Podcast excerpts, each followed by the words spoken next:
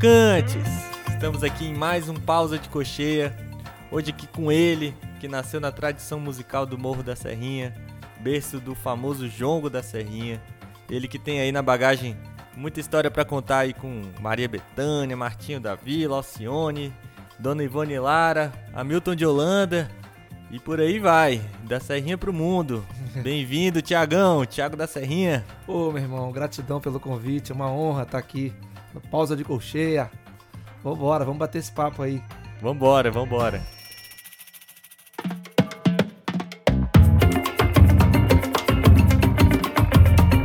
Tiagão, queria começar perguntando como é que você tá, como é que tá a vida, como é que tá a correria aí. Bem, aqui, as questões de, de trabalho deu uma, deu uma melhorada boa, assim, porque a gente que veio de uma pandemia, né? E ficou completamente parado, assim. Deu uma. Eu comecei o ano de 22 com uma grande surpresa, que foi essa turnê do Caetano Veloso, né? Que montar, participar dessa turnê, então aí na estrada fazendo essa, esses shows e no meio, no meio dessa história apareceu também a, a oportunidade de levar um som com o seu Jorge. E aí, tipo, tudo aconteceu ao mesmo tempo. Assim, a gente saiu do. do foi quase um, um, um, carro. Um carro elétrico do, do Nikola do, do, Tesla lá, do Elon Musk, né? que foi de 0 a 100, assim, rapidinho. De uma vez. De uma né, vez. né? Tava completamente parado e de repente completamente ocupado. E isso foi maneiro. Um monte de coisa ao mesmo tempo.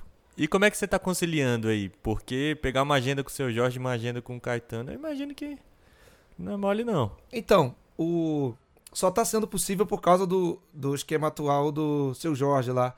Ele, o Caetano exige uma exclusividade, até porque nós fizemos 30 ensaios, né, para fazer essa parada. Então tá tudo muito na nossa mão. Eu faço coisas eletrônicas ali, tocadas na hora. Então são tem muitas obrigações ali que não dá para colocar um sub. E eles também nem nem aprovam isso, né? Eu falo eles é Caetano e Paula, né? E no... Não existe essa possibilidade de ter outro percussionista. Não. Tanto que a ideia inicial era eu fazer é, sub do Pretinho. Só que, o Pre... porque o Pretinho tá com a Marisa, com a Marisa Monte nessa turnê nova. E aí quando foi bater a agenda, que o Pretinho falou, cara, tu vai fazer 80% do, da agenda, porque quase tudo aqui tá batendo com a agenda da, da Marisa. E aí é, a Paula falou, então faz o seguinte, deixa o Thiaguinho fixo e você faz quando, quando puder. E aí, quando o Pretinho tá, tem três percussões. Quando ele não tá, somos eu e, e Kainan. A formação é sempre ah, legal. essa. Aí ele vem para adicionar, né? Isso. Não, não tem uma, um revezamento. Não. E aí ficou maneiraço, porque acabamos criando uma relação maneiraça ali com, a, com essa banda, com o próprio Caetano, né? E, a, e aí o esquema do seu Jorge, quando, quando eu comecei a fazer, era porque ele agora a, agora o seu Jorge está com a empresa Opus, né, uma empresa lá de Porto Alegre. E essa empresa ela recebe, é, ela é financiada por fundo de investimentos, né? E aí eles, eles adiantam um cachê para o artista, né? E o artista tem que pagar esses, esses shows em pagar essa grana em fazendo aí uma quantidade de shows. E aí como o Jorge já, já recebeu essa parada, a gente agora está tendo que entregar esses shows. Então, quando eu entrei, eu entrei já nessa fase de vamos entregar. Então, como ele já tem um show pronto, eu só aprendi o show. E aí, quando eu não posso, vai um sub lá, lá eles aceitam sub. E aí tá sendo dessa forma. Quando. Aí, mas só que o único. O único trabalho que eles aceitam, né, eu sair fora é, é o trabalho do Caetano, porque o Caetano já, eu já estava fazendo antes. E aí, e aí você chegou ali e já, já expressou essa condição ali, né? Ah, já tô com o Caetano e tudo mais. Na verdade, eu nem, nem precisei falar muito, porque o Rodrigo Tavares foi quem me levou para fazer com o seu Jorge, que é o tecladista do que tá com o Caetano também nesse projeto. E ele toca com o seu Jorge há mais de 15 anos. E, e o seu Jorge, como o Pretinho Sarrinha não tá fazendo mais a, a, o trabalho lá com o conjuntão pesadão, né? E aí o, o Tavares me deu um toque, falou, pô, não quer fazer esse cavaquinho não, cara? Lá do, lá do Jorge, eu falei, pô, seria um prazer. E aí falou, vamos lá. Aí teve um ensaio, e aí o ensaio já era para dar essa organizada para para ir para estrada e entregar esses shows aí que, que o Jorge está entregando, com, tanto com o trabalho dele, né, solo, do, do Conjuntão, quanto com o trabalho dele com Alexandre Pires. E tem outra, uma outra formação dele com o Daniel Jobim também, tem mais gente que é tocando, cantando Tom Jobim, né? E ele, tá, ele juntou esses trabalhos todos e tá entregando. É, tá entregando esses projetos todos. Então, eu já entrei para pegar essa, esse, essa nave decolando, assim. Caramba, já, já pegou ela a mil ali, né? É, já foi a mil. Exatamente. E aí você disse que, que no seu Jorge você tá tocando cavaco. É. Né? Cavaquinho e percussão também. No Caetano também? Não, só, Os dois? só percussão. E era uma coisa que eu ia te perguntar. é, sobre essa relação, né, do, do cavaco com a percussão, né? Porque é uma coisa muito natural. Essa ideia de você, ah, tô estudando cavaco, então por que não estudar uma percussão e vice-versa, né? Então eu queria te perguntar, Tiago, como é que você vê essa relação dos dois instrumentos, assim? É, quando, quando eu comecei a estudar cavaquinho, com 8 anos de idade, o meu professor falou o seguinte: se você. O meu, cavaquinho foi o meu primeiro instrumento, primeiro instrumento da vida. Foi o cavaquinho. O meu próprio professor de cavaquinho falou: se você quiser ter uma boa paletada, você tem que tocar percussão também. E aí ele, ele me ensinou a tocar pandeiro. Então, assim, o meu professor de cavaquinho me ensinou a tocar pandeiro. Então aí a culpa é dele. Então, a, a, a questão. E aí, como eu tava ali também, eu tive a sorte, né, de nascer ali no, no Morro da Serrinha, e naquele momento ali da minha infância, tava acontecendo um monte de coisa, tava, tinha projeto social ensinando cavaquinho, violão, flauta doce, canto. Tinha um outro projeto duas ruas depois que ensinava chapelaria, ensinava a galera a enfeitar roupa de, de escola de samba, né? É, técnicas em arame também, eu acabei aprendendo também a mexer com arame, trabalhei um tempo como ferreiro em escola de samba e tal para poder segurar a onda. E, e no, meio, no meio disso tudo também tinha o jongo, tinha o Darcy tocando o jongo no caminho da minha casa. Tinha a escola Mirim Império do Futuro. Tava ali também, que era a escola, a escola Mirim do, do Império Serrano. Tava tudo isso acontecendo, tudo ao mesmo tempo ali. Então, O difícil seria se você não virasse músico, né, no final das contas. é, no fim das contas, é meio por aí, assim. Porque eu acabei me envolvendo tanto. Comecei a tocar cavaquinho, eu já comecei a tocar caixa na, na Império do Futuro. E aí tocar tambor no jongo. Aprendi a tocar os tambores, aprendi a dançar. E a coisa foi foi, foi por esse caminho, assim. Quando eu, quando eu vi, eu tava, já tava tocando. assim. E você domina outros instrumentos também, violão, bandolim também, né? É, isso foi depois que consolidou. Quando, quando chegou ali, quando eu tava com 15, 14 para 15 anos, uma, uma cantora me procurou, me viu, que ela, ela fazia parte do grupo cultural Jongo da Serrinha e me- queria montar um trabalho tocando, tocando músicas regionais do Brasil. E ela, e ela perguntou: pô, você não fica afim de aprender coco, maracatu, ciranda, outras coisas do Brasil? Eu falei, fico afim, mano. Como é que é? Aí ela, ela falou: ó, eu não tenho tempo. Você, você vai lá, aprende e me ensina. Eu falei, pô, mas eu não tenho dinheiro pra pagar a aula. Ela falou, não, passa na minha casa, pega o dinheiro, vai lá, aprende e me ensina, que eu preciso aprender essas coisas pro trabalho que eu quero fazer. Na verdade, ela tava me preparando pra esse trabalho, que é a Luciane Menezes, essa é uma cantora. Ela nem tá mais no- na cena da música. Ela parou. Mas ela, a gente montou esse trabalho na época foi super maneiro.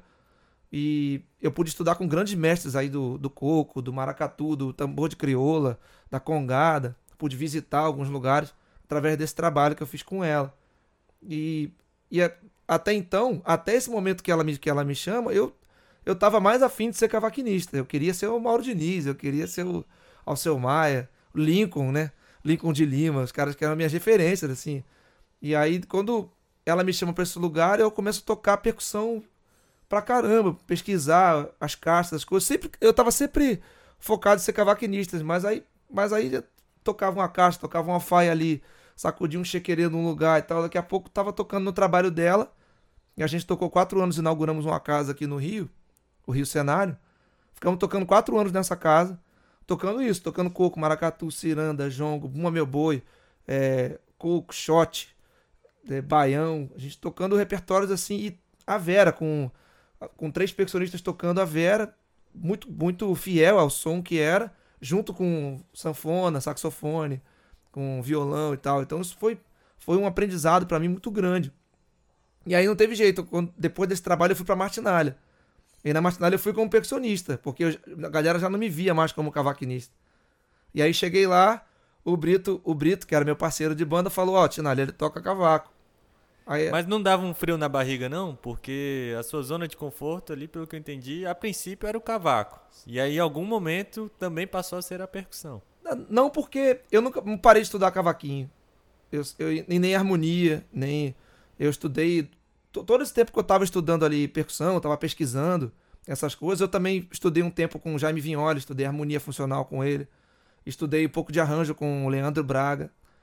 Eu ia, dando, eu ia me virando ali também pra estar inserido nesse lugar. Porque depois, depois de um, de um certo tempo eu falei, cara, maneiro eu ser músico aqui, tocar cavaquinho, tocar percussão, mas eu queria ser produtor musical, então eu queria ser arranjador. né? Era o que eu tinha vontade de ser, assim. E aí eu falei, vou estudar um pouco de arranjo, vou estudar harmonia, vou dar um jeito, já que eu não tive a oportunidade de fazer faculdade naquele momento ali, tinha, tinha uma questão pessoal também, tinha é, precisava sustentar a família, né? Eu era o responsável financeiro da minha família nesse momento. Então eu não tinha muita oportunidade de estudar, assim, faculdade, parar, assim, dar, esse, dar esse, essa atenção. Então eu ia financiando mesmo os estudos ali do jeito que dava pra, pra tocar. Então quando eu, quando eu saía do, do cavaquinho pra percussão e, e vice-versa, pra mim era tranquilo.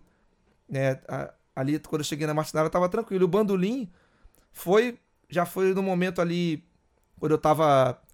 Na época que eu, que eu fui cavaquinista ali no começo, eu participei de uma orquestra, Orquestra Jovem de Cordas Dedilhadas do Conservatório Brasileiro de Música. Caramba. Era o nome da, da, da orquestra do projeto social. Aí todo mundo ganhou cavaquinho. Primeiro cavaquinho eu ganhei do projeto. Não foi nem comprado, foi, foi dado, foi doado pelo projeto. E aí, nesse momento ali, é, quando a orquestra acabou, a gente falou, cara, e agora, né? Como é que a gente vai fazer? Né? Éramos nove, éramos nove cavaquinistas, nove violonistas, mais um cara que tocava bandolim, violão tenor, um montão de coisa. Eu, só, eu, só, eu era muito focado no cavaco. Quando acabou ali a, a orquestra, nesse período ali, mais ou menos os 14, pra- dos 14 até os 16 ali, que eu estudei dos 8 aos 14. Ali nos 14 foi acabando a, a, a orquestra. Quando acabou a orquestra, eu, eu meio que desanimei um pouco da música, assim, falei, ah, não vou, quero mais tocar não. Assim, aí, aí fui, fui trabalhar de ferreiro na escola de samba, fiquei trabalhando um tempão. Mas levava o cavaquinho pra oficina. aí o- aí o, o cara da escola, Não quero mexer com música, mas É. vou trabalhar numa escola de samba. fui, fui trabalhar na escola de samba, trabalhar de ferreiro, né? Aí levava o cavaquinho e ficava no intervalo tocando. Aí o, o presidente da escola, o Reinaldo, da União de Jacarepaguá, aí ele falou, cara, quer tocar na escola não? Vi com a gente. Quer vir de mascote da escola? Eu falei, ah, vambora. Eu era moleque, tava, tava ali com 14, 15 anos, ali nesse período onde a Luciana tava também me, me conhecendo ali, me chamando pra estudar. E aí aconteceu bem tudo junto também ali. Aí tava desfilando na escola de samba, a palhetada melhorando cada vez mais por conta da escola de samba. E também, Que é esse negócio que você falou, né? É, Pra melhorar a palhetada, você tem que estar em contato com a percussão ali. né? Exato. e aí nessa escola de samba tinha um cara, seu Cardoso do Cavaco, que ele tocava um cavaquinho com afinação de bandolim. E eu não tinha pescado ainda essa, essa parada. E aí ele, ele falou. Eu perguntei pra. Os caras falaram, pô, só maior. Algum- alguém foi cantar um samba assim? Falou, só maior. Aí ele. Eu feri o sol maior aqui e ele feriu diferente. Aí eu falei, ué, por que, que teu sol maior é diferente do meu? Aí ele falou, não, cara, porque toca afinação de bandolim. Eu falei, bandolim? Aí ele falou, você nunca ouviu falar em Jacó do bandolim? Eu falei, não. Aí ele, "Tô, então procura. E aí, na, aí eu fui lá, achei um CDzinho num, ce- num sebo que tinha perto lá, no centro da cidade. Fui ao centro da cidade, na rua Pedro Lessa, aqui no Rio. Aí eu comprei esse, esse disco do, do Jacó e me apaixonei pelo bandolim. E aí eu mandei fazer um bandolim pra mim e comecei, além de tocar cavaquinho, comecei a tocar bandolim também. Mas sempre estudando sozinho. Aí o cavaquinho foi o único que eu estudei com o professor. O bandolim e o violão eu fui foi no processo. Foi eu senti falta no o, o violão foi porque eu senti falta dos baixos.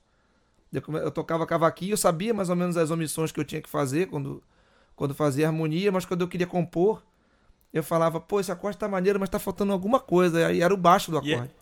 E é legal que uma coisa vai levando a outra, né? Você estuda um instrumento e aí você olha assim, poxa, mas esse aqui vai me complementar, né? Então, beleza, você deu essa volta toda, né? E eu queria te perguntar, Thiago, é, como é que quando você retorna para tocar percussão, né? Claro, né? Você nunca largou a percussão, mas beleza, você vai se aprimorando no violão. Como é que isso se reflete na percussão?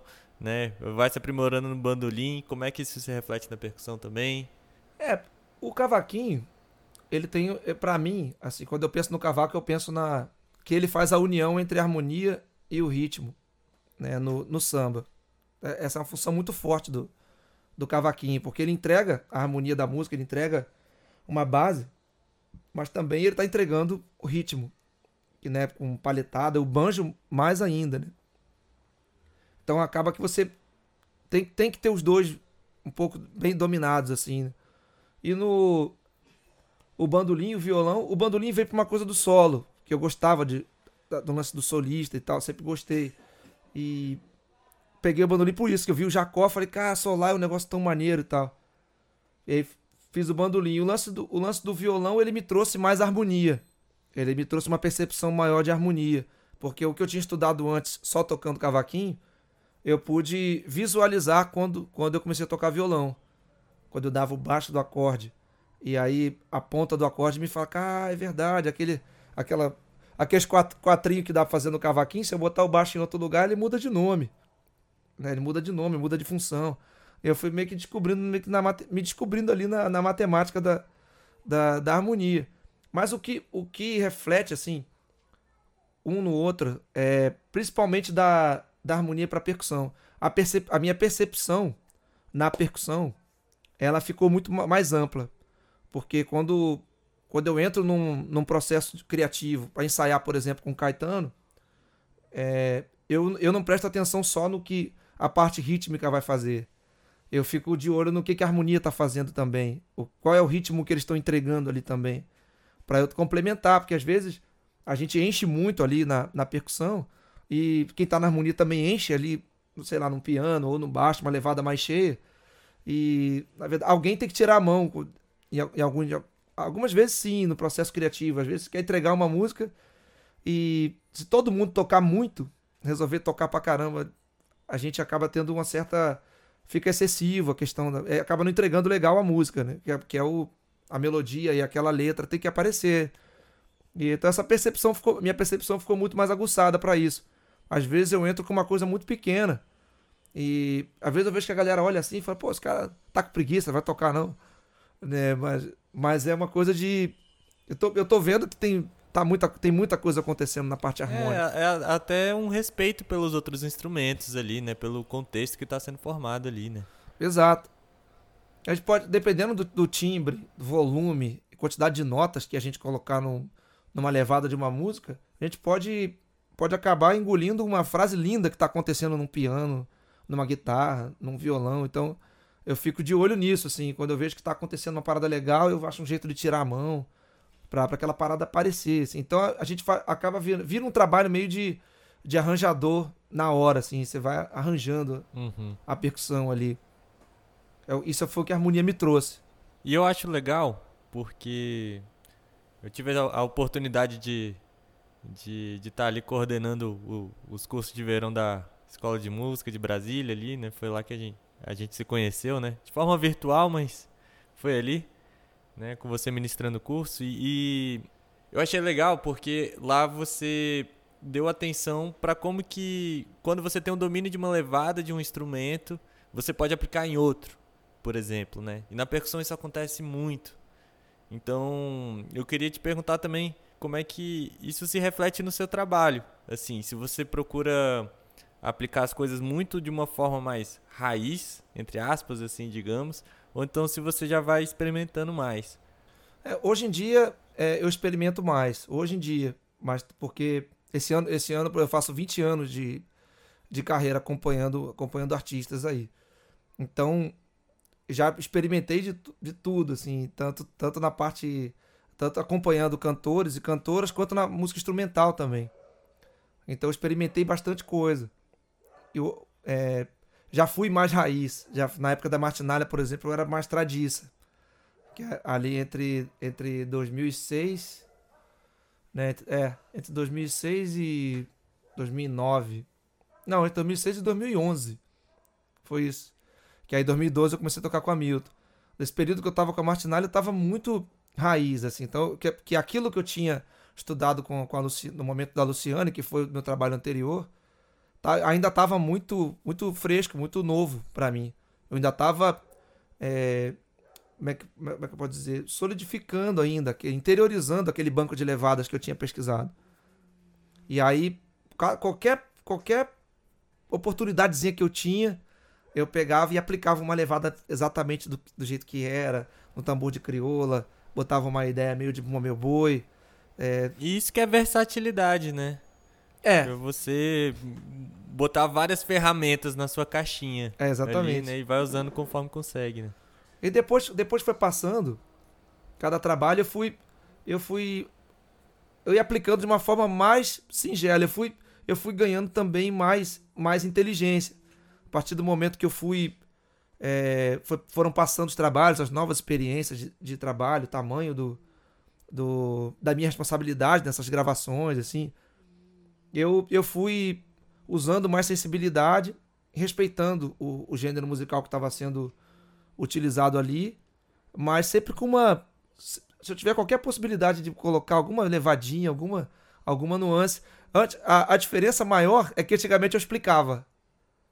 Como estava novo, falava, pô, acabei de botar um negócio aqui ansioso, né? Mas hoje em dia eu coloco e, e deixo lá. Às vezes, quando alguém fala, alguém pergunta, pô, maneira essa levada. Aí eu falo, ah, isso eu peguei do, sei lá, peguei do, do coco de arco verde, peguei do. Eu, eu sinto que isso é, é comum nos percussionistas que estão chegando, né? Que ainda estão construindo suas experiências, assim, essa questão. É até um pouco de afirmação, assim, né? De tipo, olha como eu também, todo, eu também domino algo, assim, né? Infelizmente a gente encara muito uma certa forma de preconceito mesmo, né? Por ser percussionista, né? E às vezes é uma forma de afirmação também isso, né? Sim. E é engraçado porque para mim foi, foi muito doido essa, essa, essa, essa caminhada toda ali naquele momento de pesquisa, assim. Porque até eu até me vestir diferente, eu me vestia, assim, vestia é, como, como nordestino, assim, sandália de, de couro, é, calça, calça de linho largona. Era a parada mais nordestina, assim, o jeito mais nordestino de se vestir. E depois, quando eu fui entrando pra, pra MPB, assim, que eu, que eu fui pro samba, quando cheguei na música instrumental, que aí também, por influência de, de alguns amigos que já já estão há muito tempo na música pop, eu fui vendo a galera, pô, essa galera se veste mais, mais neutra e tal. Então, assim, não sei se é por isso que eu, que eu não fui para esse lugar ainda, não sei o que. Achava que tinha a ver mais com. Achava que nem tinha a ver com, com música, era mais por, pelo estilo, assim. Então. Aí eu fui meio que achando um outro caminho e depois eu vi que tinha nada a ver. É, é, é, é bo, era bobeira da minha cabeça, era coisa da minha. da falta de maturidade mesmo. Então, às vezes a gente fica preocupado com coisas, assim, até nessa, nessa questão da gravação no estúdio. Pra pessoa não vai fazer a menor diferença se a gente falar ah, isso aqui que eu apliquei foi uma levada de, do Ilu, né? De Yansan, não sei o quê. Se você, você chega num trabalho lá para gravar com o diretor do Chico Buarque, com, sei lá, com qualquer cara desse assim, os caras estão nem aí se, se vai se, se é um Ilu, se, o que que é. Eles querem que fique bonito e, e, e seja maneiro, né? a entrega disso seja elogiada depois, ganhe prêmio. Os caras querem isso. E aí que tem que saber equilibrar um pouco, né? Essa questão da pesquisa a questão da, da estética, né? E da funcionalidade também, né? Porque esses produtores eles pensam muito na funcionalidade, funcionalidade eu imagino. Exato. É por isso que eu falo sempre do, da construção do banco de levadas, porque quando a gente domina uma quantidade grande de, de levadas, de células rítmicas, a gente tem um banco infinito para oferecer. Você chega lá, o produtor pede uma levada, aí você faz. Ah, essa não ficou legal, outra. Aí você tem outra para oferecer. Essa não ficou legal, outra. Você tem e tem. E tem. Eu já passei por situações assim. De eu estar tá com um instrumento na mão e fazer uma levada. A levada. Uma levada mais cheia. Fiz a levada mais cheia. Tipo, não, uma, uma menos nota. Aí, menos nota. Agora não. Agora pode botar um pouco mais. Tirou muito. Aí, até achar um caminho não, entre, entre a criatividade né, e, e, e conhecimento ali. Porque no fim das contas, a criatividade nada mais é do que o nosso cérebro trabalhando tudo que a gente tem. Né? Porque a gente tem uma galera que acha que criatividade é um negócio que vem como baixa. Uma iluminação. É, iluminação, um negócio. Criatividade é, é o cérebro juntando todas as, as informações que você tem e utilizando de forma inteligente. E é nessa hora que você ter um conhecimento de uma, um número grande de células rítmicas, células rítmicas vai fazer é, essa diferença. A criatividade vai aflorar, vai pegar um pedaço de uma com um pedaço de outra, vai juntar, vai inverter o começo de uma levada com o final de outra e vai e aí vai sair a levada que, que vai ganhar o vai ganhar o prêmio. é isso. Tiago, vou te perguntar aqui também, mudando um pouco de assunto. É... Bom, aqui a gente está falando muito com percussionistas de Brasília, né? E eu queria te perguntar um pouco como é que é a sua relação com a cidade aqui, né? Pra gente fazer um pouco esse link também. Você já tocou com o Hamilton, tava aqui semana passada, né? Na gravação. Você tem alguma memória de destaque aí que você queira colocar pra gente? Ou, ou botar suas impressões aí sobre a cidade? Ah, eu sempre gostei muito de Brasília. Sempre, quando chega, já é aquele céu lindão. Inclusive, essa última viagem que eu fiz, que eu fiz agora para fazer o workshop, foi, foi uma das mais lindas, né? Que o céu tava um negócio assim, inacreditável.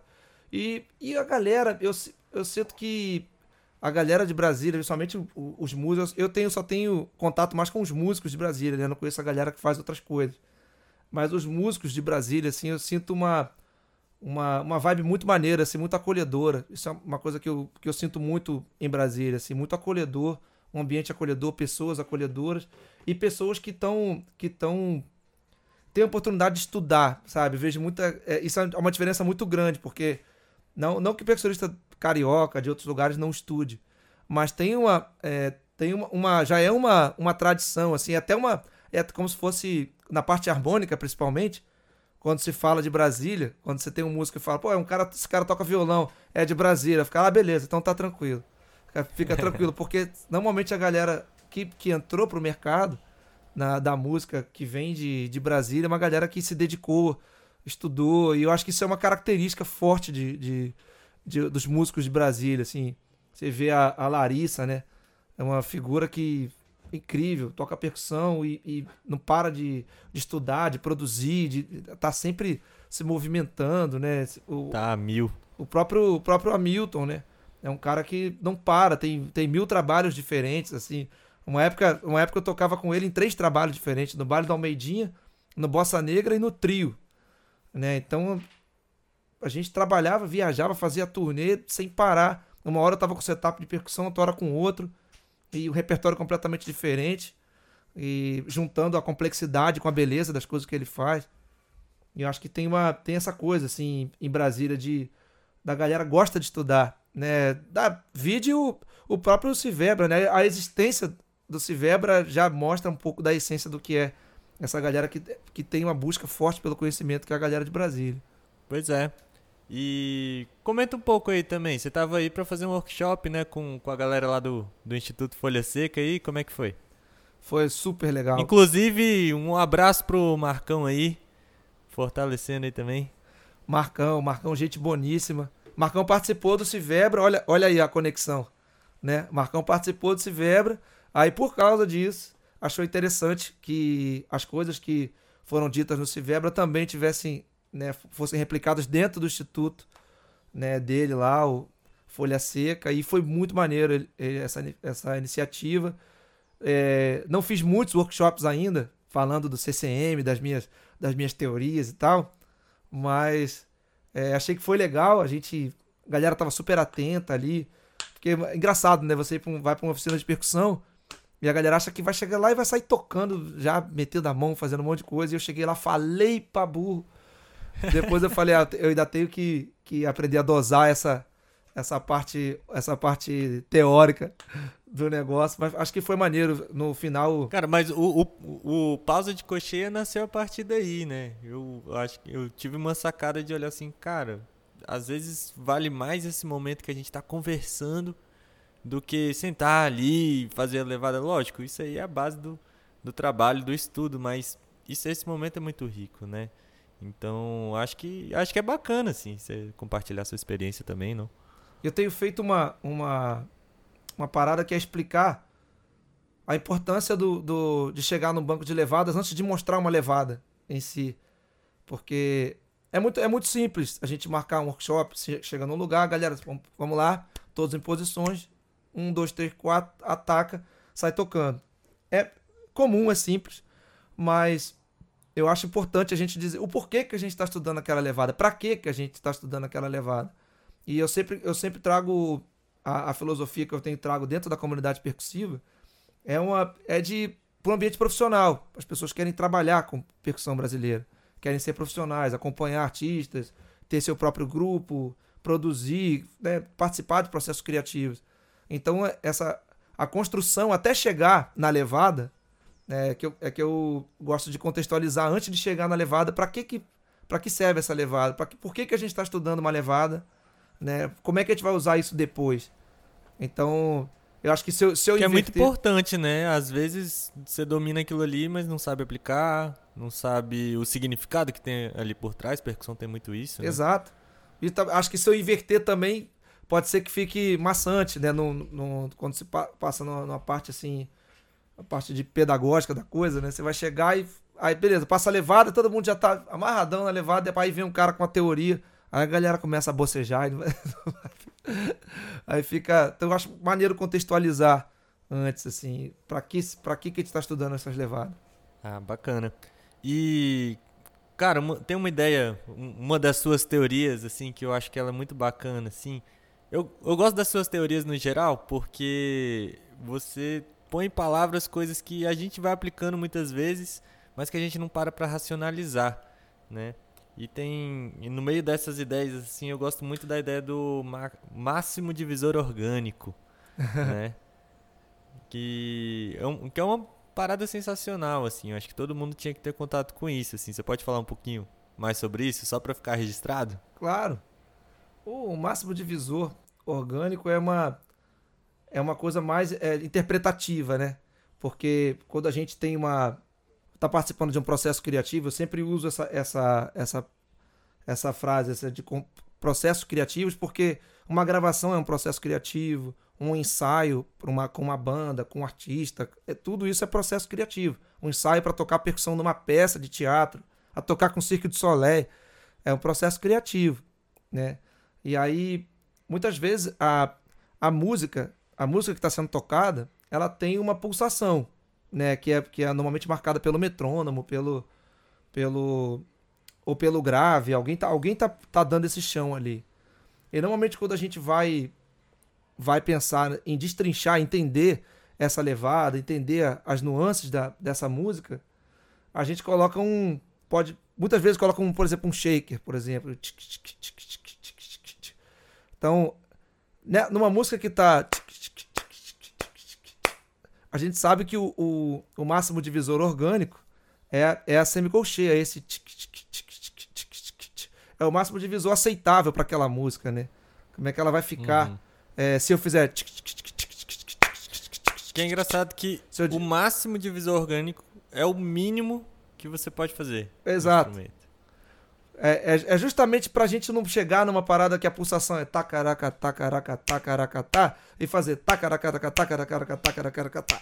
Sacou? Então, assim, aí você tá dividindo demais, né, pra uma. E aqui talvez não fique orgânico, né? Então, esse divisor, encontrar esse máximo divisor orgânico de cada música antes de começar a tocar é muito importante, principalmente para instrumentos de condução. Quando você vai conduzir uma música aí. É, a condução vai ditar um monte de coisa, ela vai ajudar no andamento. Ela...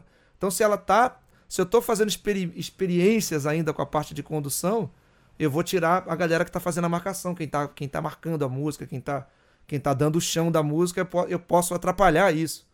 Então é, é uma dose ali interessante para entender o, o máximo divisor orgânico ou o máximo divisor aceitável. E essa teoria, né, no meio de várias outras, essas teorias todas você vai. Você para um momento para pensar ou são coisas que você vai reparando assim no seu trabalho e aí você fala, peraí, deixa eu organizar isso para passar à frente? É tudo observando mesmo no dia a dia. Eu já algumas coisas eu quando vem uma ideia, assim, aí eu paro, aí escrevo, penso, abro o mapinha mental. Você deve saber que eu gosto do mapinha mental. Sim. Aí abro o mapinha, começa a, a ver possibilidades de nome, de. Porque às vezes chegar no nome é que é, que é o mais difícil, né? Explicar isso, né? Como é que eu, como é que eu explico isso? E uma. Isso também veio de, uma, de uns cursos que eu fiz de marketing digital, aonde eu, eu também estudei para como montar um curso, como montar um curso online, como, né, como fazer uma escrita persuasiva para divulgar o curso e tal. Essas coisas eu fui estudando e, e vários, vários dos, dos professores falavam que seria, era importante dar nome às suas teorias. E aí uhum. eu já pensava dessa forma na hora de gravar mas eu não tinha dado nome ainda. A, a, sempre, desde quando eu comecei a gravar, ali com 15, 16 anos, eu, eu sempre pensei dessa forma, mas nunca dei nome, nunca precisei ensinar isso.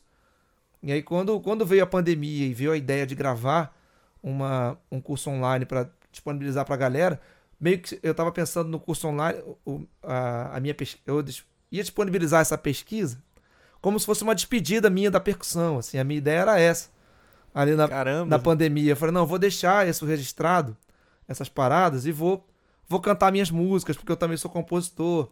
É, tô para gravar um trabalho, inclusive, meu. E também tava afim de fazer, deixar esse projeto ali registrado. Pra tipo, ó, galera, tudo que eu sei tá aí.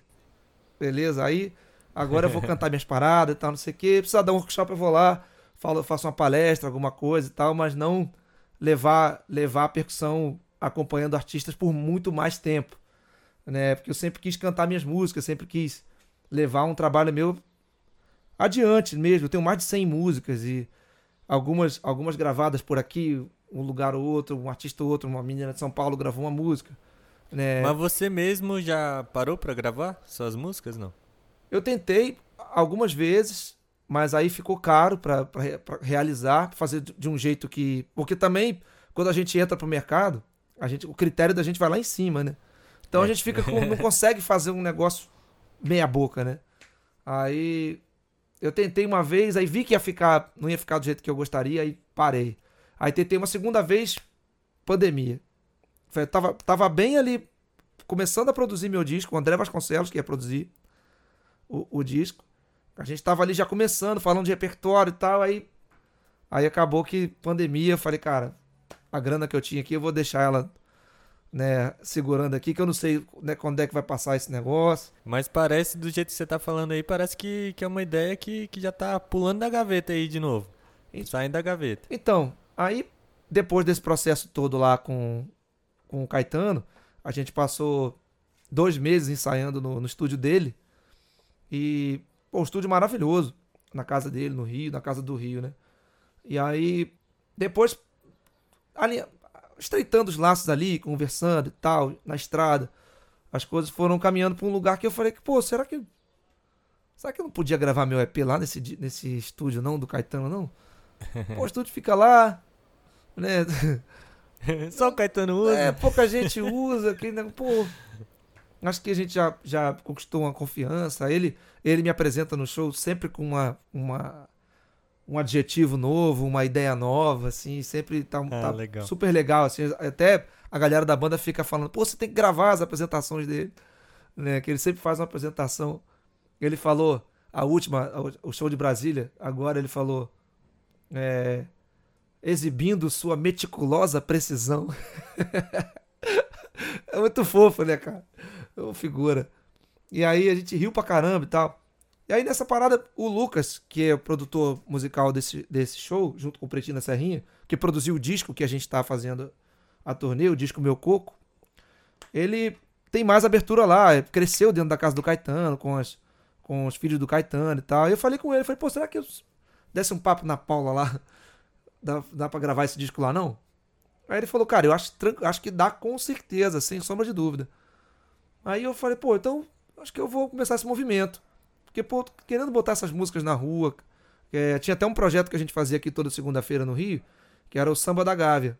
Onde a gente cantava músicas nossas, assim, cantava muita coisa né, conhecida também, mas a maioria das coisas eram nossas, assim, coisas que foram surgindo também ali, as parcerias que surgiram ali também no, no processo. Era toda segunda-feira.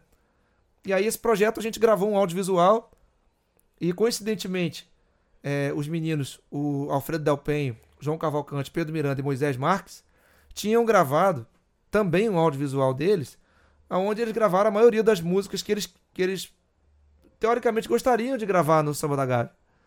E aí, quando chegou a hora de gravar o audiovisual do Samba da Gávea, sobraram as minhas músicas.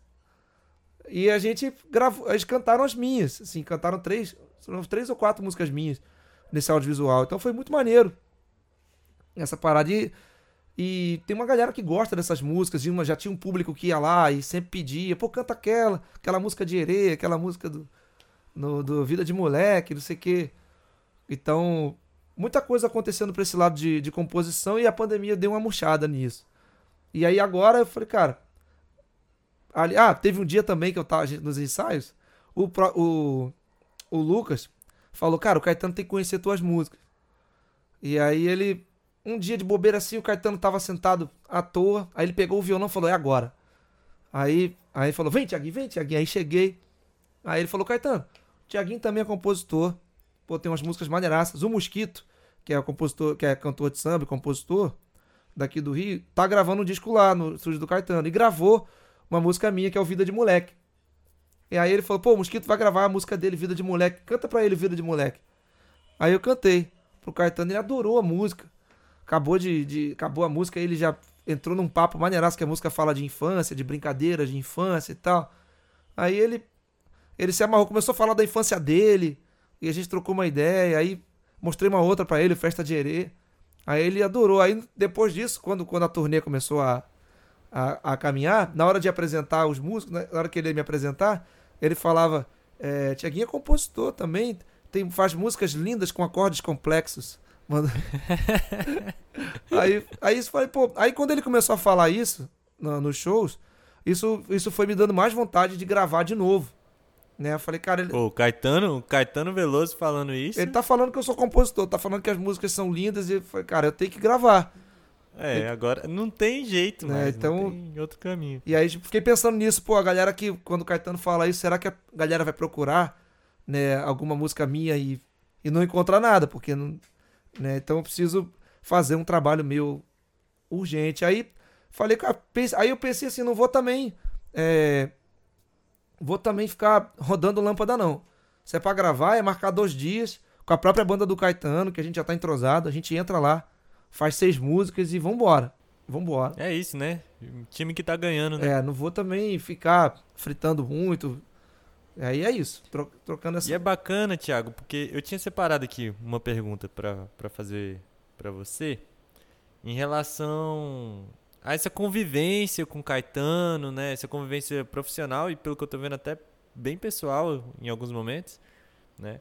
Só que eu vou estender essa pergunta, assim, é, como é que essa convivência, não só com o Caetano, mas com toda a equipe também, que está ali fazendo a coisa acontecer, né? Porque é um aparato gigante aí, né?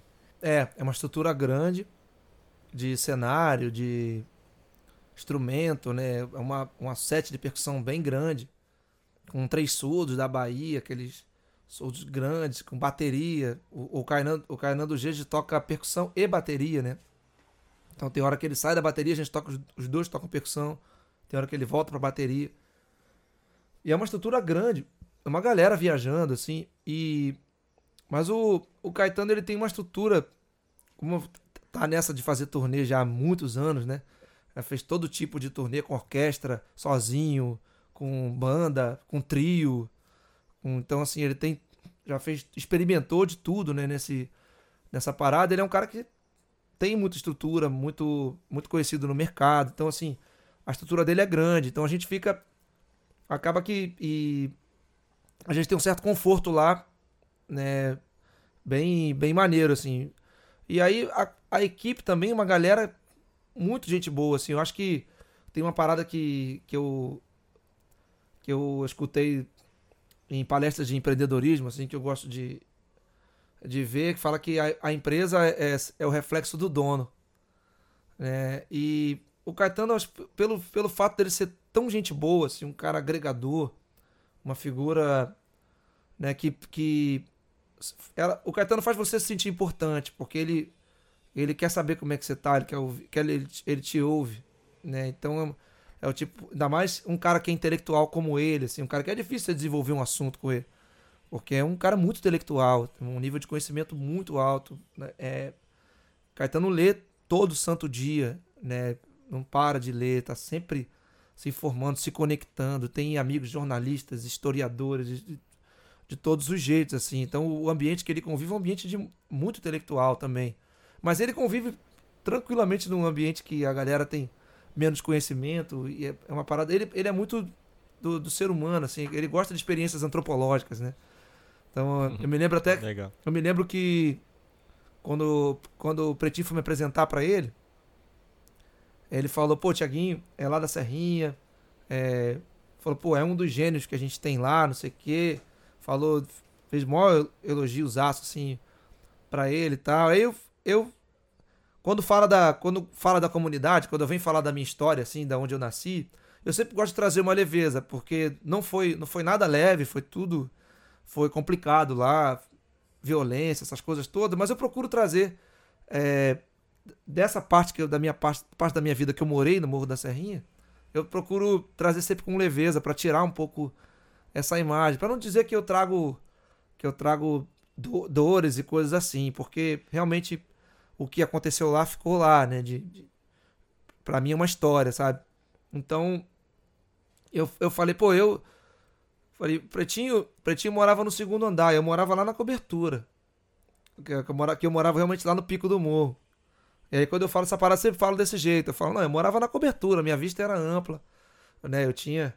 Conseguia ver o Campo dos Afonsos, que é o lugar onde tem o campo, campo da aeronáutica. Aqui no Rio, que dá pra ver negócio de paraquedismo e tal. Dá pra ver quando tá rolando treino lá.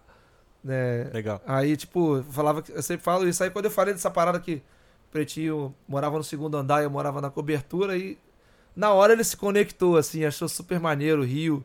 E aí a gente acabou conversando um pouco mais sobre isso. Aí o Pretinho falou: É, Tiaguinho é, é, é, A minha referência do Tiaguinho é, é povo lá de cima. Pra, povo lá de cima. Que, que aí também tem, tem uma questão até histórica mesmo, né? Porque lá na Serrinha. É, ali, aquelas montanhas ali, onde tem a Serrinha, o Cajueiro, Congonha e tal, ali embaixo era uma fazenda. Onde, na parte baixa ali era uma fazenda, que era Fazenda Campinho. E aí tinha ela foi arrendada, né? Por um, por um cara chamado Lourenço Madureira, que é aí que deu o nome a, ao bairro de Madureira. Esse cara que dividiu é, a Fazenda Campinho em Fazenda Portela e Fazenda. Como é que era a outra? Era, ele dividiu em várias, várias fazendas. A Fazenda Portela é exatamente no lugar, no pedaço de terra onde fica a quadra da Portela. Hoje, assim, onde tem a estrada do Portela e tal. Então ele dividiu a fazenda em, várias, em vários pedaços e a fazenda Campinho, onde, onde, onde é o bairro de Campinho hoje, né? e a parte de Madureira, que é onde é Madureira hoje, ficou, ficou como fazenda Madureira. Naquele pedaço ali, quando, quando ocorre a quando ocorre a, a abolição, rola uma migração, uma migração imediata, né, da galera indo buscar outros pedaços também, um lugar para morrer, um lugar para morar. E aí quando, chega, quando eles chegam ali na serrinha, eles vão ocupando de baixo para cima, né? A parte plana já estava ocupada, porque tinha fazenda ali, e aí eles foram ocupando, subindo.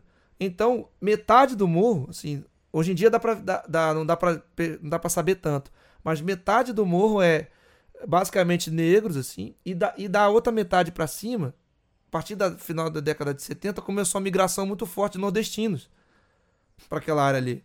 Então, da metade da, do pé do morro até a metade, assim, até onde é a casa do meu parceiro Fofão, onde é da família do Silas de Oliveira, era, são negros. Você vê que é família de negros. Dali para cima, é, brancos nordestinos. Uhum. E a minha, a minha família chegou. E isso se mantém até hoje. Isso assim. se mantém mais ou menos assim. Depois misturou, né? A galera também foi, casou com é, uma lá de vai, cima, o outro.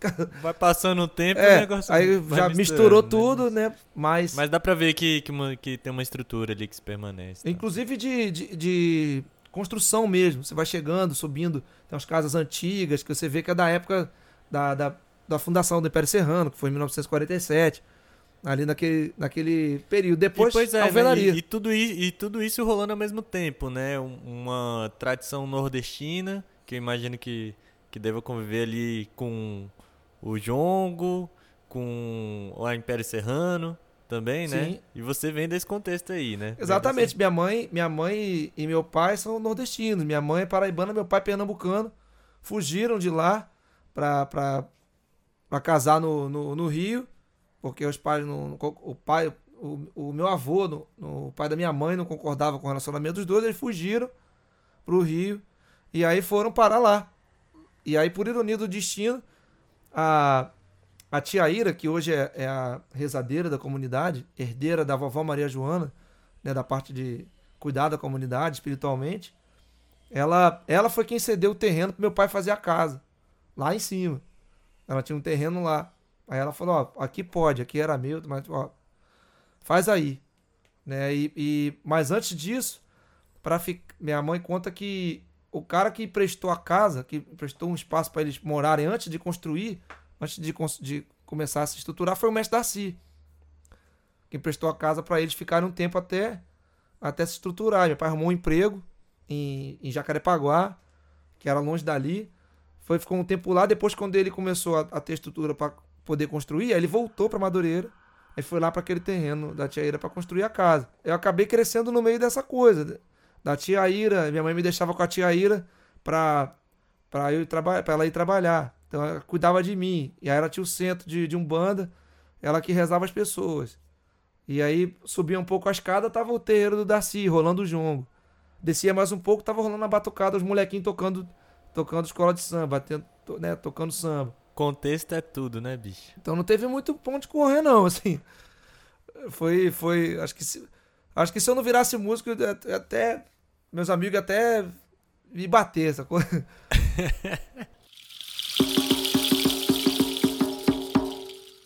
Tiago, vamos aqui pro, pros finalmente.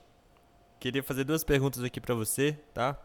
A primeira é de perguntar qual conselho você daria para quem tá chegando, para quem tá conseguindo as suas primeiras conquistas na música, principalmente na percussão, por agora, né?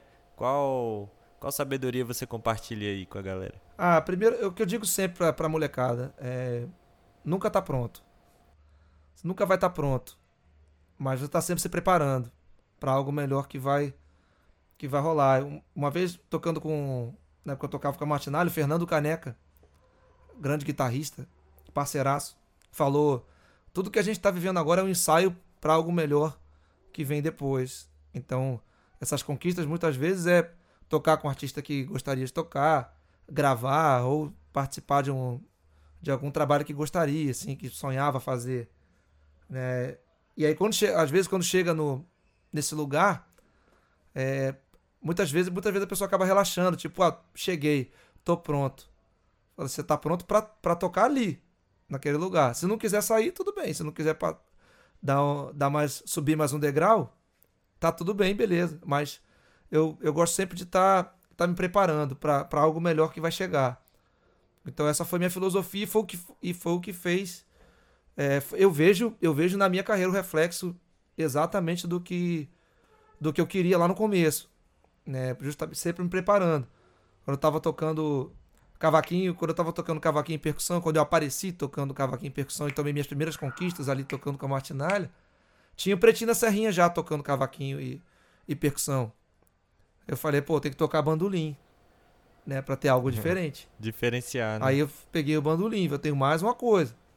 Né? Aí depois o violão veio por osmose, mas é, é sempre se preparar, sempre buscar algo, algo de diferente para você aplicar no próximo, no próximo trabalho, porque no fim das contas é quando, no, no trabalho que a gente está agora, a gente tem, sempre está plantando a semente, né, para os próximos convites, as coisas que vão rolar. E é isso. A, a, a, mas resumindo é nunca está pronto, sempre se preparando. É isso. Caramba. E vamos lá. Se você fosse um instrumento, qual instrumento você seria? Rapaz, eu acho que um tambor. Eu acho que um tambor, porque eu apanhei um bocado na infância, mas mas o tenho, tenho conseguido levar a minha mensagem onde eu gostaria. Né? Transformar isso em música. Exatamente, né? porque o tambor, né, é, ele era um símbolo de comunicação, né?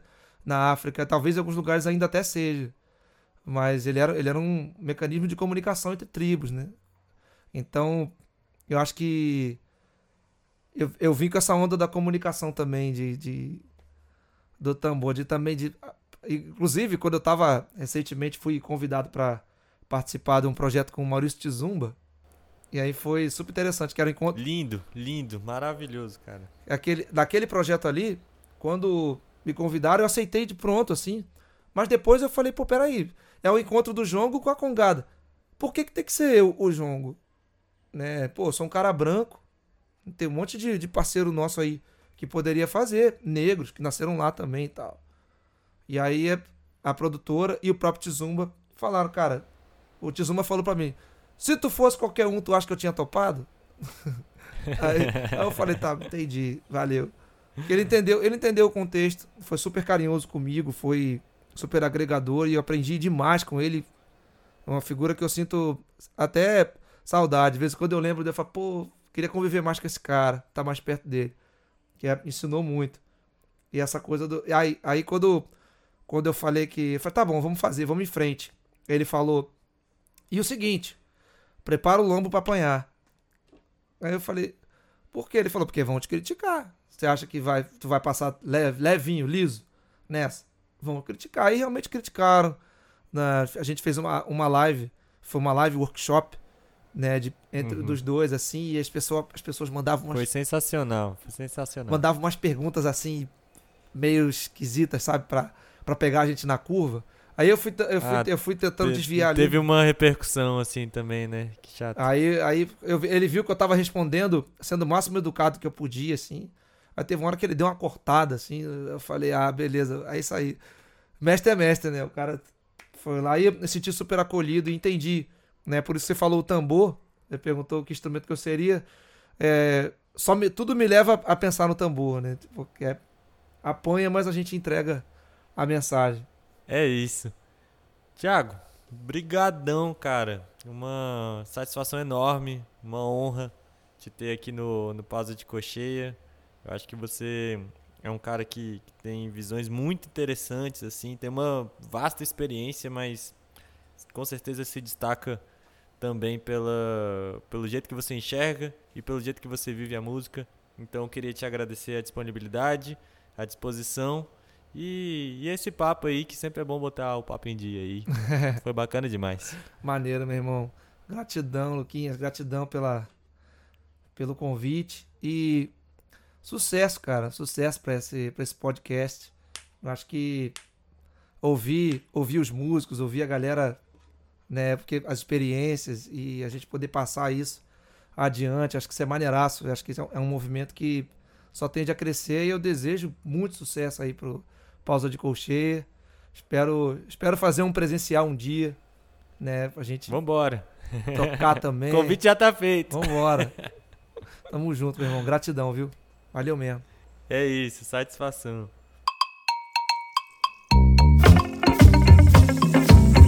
Podcast Pausa de Cocheia. Este projeto foi realizado com recursos do Fundo de Apoio à Cultura do Distrito Federal. Coordenação e apresentação: Lucas Ramalho. Assistente de produção: Mariana Sobrinho. Direção de pesquisa: Lucas Ramalho. Assistente de pesquisa: Lucas Tufas. Identidade visual: Felipe Conde e Isabelle Nogueira. Edição de áudio: Hélio Santana. Trilha sonora original: Lucas Ramalho e Fernando Jatobá. Mixagem e masterização: Fernando Jatobá. Assessoria de publicidade: Eliana Leite e Tayane Abel. Assessoria de Imprensa, Vanessa Campos. Consultoria de Acessibilidade, Amanda Gomes. Intérpretes de Libras, Tatiana Elizabeth e Wesley Clay Carvalho.